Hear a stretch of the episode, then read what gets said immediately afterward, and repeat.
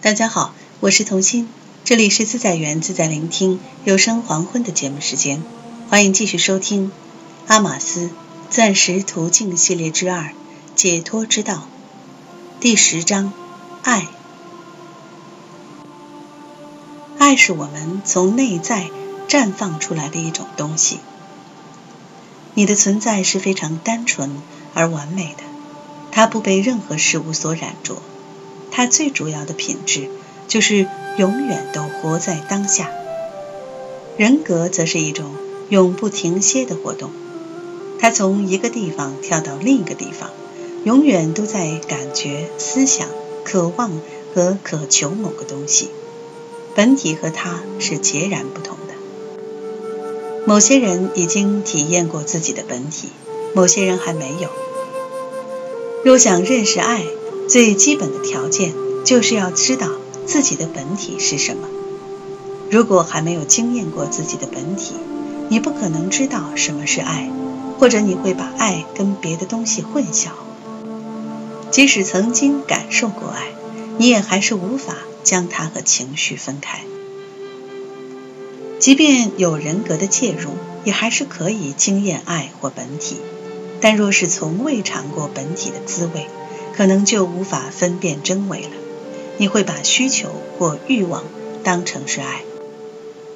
我并不像其他人那样主张有人格就不可能有爱。我认为爱与人格是可以并存的，本体与人格也可以是并存的。但若是不知道什么是本体或人格，你就无法看见爱的纯粹元素。当人们谈恋爱时，通常都会感受到一些爱，至少一开始是如此。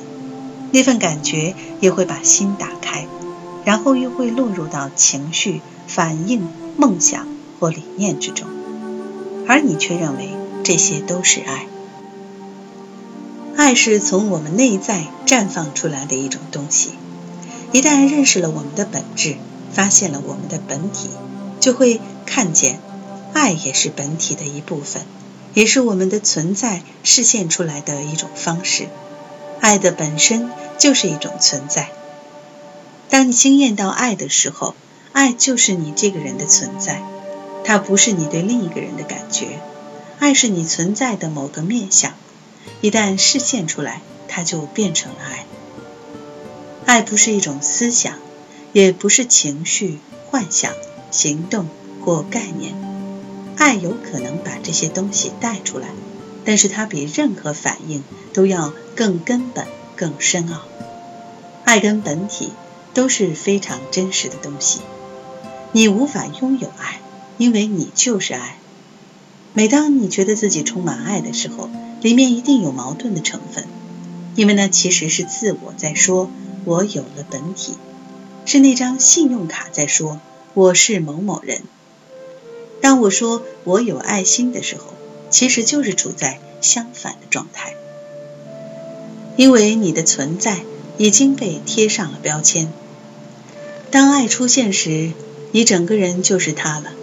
爱不是你拥有了某个东西，也不是可以拿出来送给别人的一种东西。爱是超越我、我的身体、我的感觉、我的思维的，它会借由我的身体。我的思想、我的表情以及我的行动而展现出来。不过，这所有的东西都只是爱的包装罢了。爱与我是同一个东西，就像手指不会认为自己拥有手指。这份洞见暗示了什么？如果爱就是我们的存在，我们灵魂的精髓，那么只有在某种关系之中才能体认到爱。又意味着什么？这意味着你只有在那个特定的关系里才能做自己。如果你说我只能爱某个特定的人，那就等于在说只有跟这个人相处，只有在特定的情况之下，我才能做我自己。这种由人格所设定的条件，往往会限制住爱，限制住你，而你竟然还说只有在这些条件之下。你才能做自己。认清爱是一种存在，并不是容易的事，也不是可以通过头脑去理解的事。你只能亲自去品尝它、经验它、变成它。只有当你体验到它的时候，才能了解它的特质是什么。你会发现，爱不是一种概念或理想。如果你从未尝过椰子的味道，那么即使有人不断的为你解说，你也不会知道椰子的滋味是什么。亲自品尝过本体的滋味，你自然会认识它。如果没尝过那种滋味，你不可能明白它是什么。假如有人把本体、存在或爱描述成一种神秘的东西，那就表示他从未尝过各种滋味。它其实跟所有的东西一样平常。存在意味着知道自己是谁，而不需要参照其他任何东西。你能感觉并且看见你的身体，所以你知道它是存在的。然而本体的存在却不是这么一回事。本体存在并不是因为你能感觉到它或看见它，它比这些觉受都要更贴近我们。对存在的知晓、存在的感觉以及存在本身，都是同一个东西。要想认识一个原子，你必须借由显微镜来观察它的形状和色彩。若想以认识本体的方式来认识一个原子，你就必须变成那个原子，然后才能体认那个原子的感觉是什么。光是看着那个原子是无法认识它的。爱跟我是同一个东西，因此并没有一个能够拥有爱的我。我并不是说它们是交织在一起的，它们其实是同一个东西。就像手指不会认为自己拥有手指一样，手指是一个独立的存在，因此它只会说“我是”。与万物融成一体，你就是你自己的养分。爱有好几个面相。当你初尝爱的滋味时，你会感觉它是一种甜美的东西，一种轻盈、柔软而又甜美的滋味。这是对爱的一种最单纯和最直接的体认。那种感觉就像是松软而甜蜜的棉花糖一样，融化在你的口里。一旦有了这一层的体会，自我的执着、渴求、需求和偏好。就会随之而生，这意味着过去的制约开始影响到你的爱。男人通常不允许自己去感受这一类的爱，因为这种感觉太柔软、太阴性了。他们可能会说：“我不想有这种松松软软的感觉，这样太不像男人了。”这便是我们的文化为爱所带来的限制，好像只有女人。才可以有这种感觉似的。当然，这种感觉是不限于男人或女人的。另外，还有一种爱，我们称之为融合之爱，它跟人我界限的消失有关。你会惊艳到你跟环境之间的一种合一感，你的界限好像突然融化了，周围不再有任何屏障，你的感觉会细腻到。完全没有任何界分感，这种经验会带来一种满足，一种深层的放松。感觉上，你就是你自己的养分，你和那养分是同一个东西。当人们渴望跟另一个人接近时，就会升起这种爱，梦想两个人可以永远在一起，永不分离，合为一体，便是一种对这份爱的渴望和期待。界限全部消失，是爱情关系里最难体会的经验。你们都已经观察到，一旦经验了本体的某些面相，就会带出跟这些面相有关的人格议题。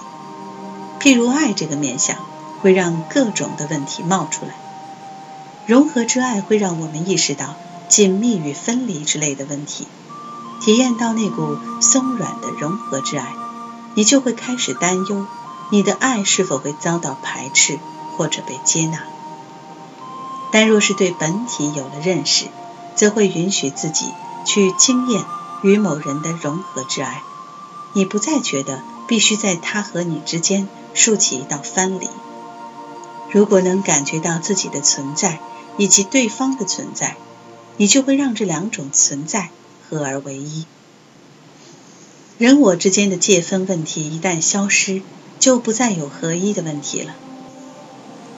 融合之爱会创造出没有阻隔的状态，那时你跟任何人、任何事物，甚至跟你的身体、你的环境、你的车或整个宇宙都没有隔阂了。你觉得你就是一切事物的一部分。你和他们融成了一体，你的心就像奶油一样，整个融化了，也完全敞开了。这是很深的一个面相，也是你对自己比较深层的一种体悟。你开始真的认识到自己，而不再需要参照你的身体、你的感觉。当你往远方看的时候，你不觉得自己是在看着远方，因为。你就是那远方。当你仰望天际，看着漂浮的云朵时，你不觉得自己是在看着那些云朵？你和云之间是没有距离的，因为你就是那些云，你是无所不在的，你的界限全部消失了，甚至连界限这样的想法也不见了。在爱情关系之中，这是最难体会的一种经验。虽然每个人都说这就是他们最渴望的东西，在爱情关系里，大部分的冲突都跟融合之爱有关。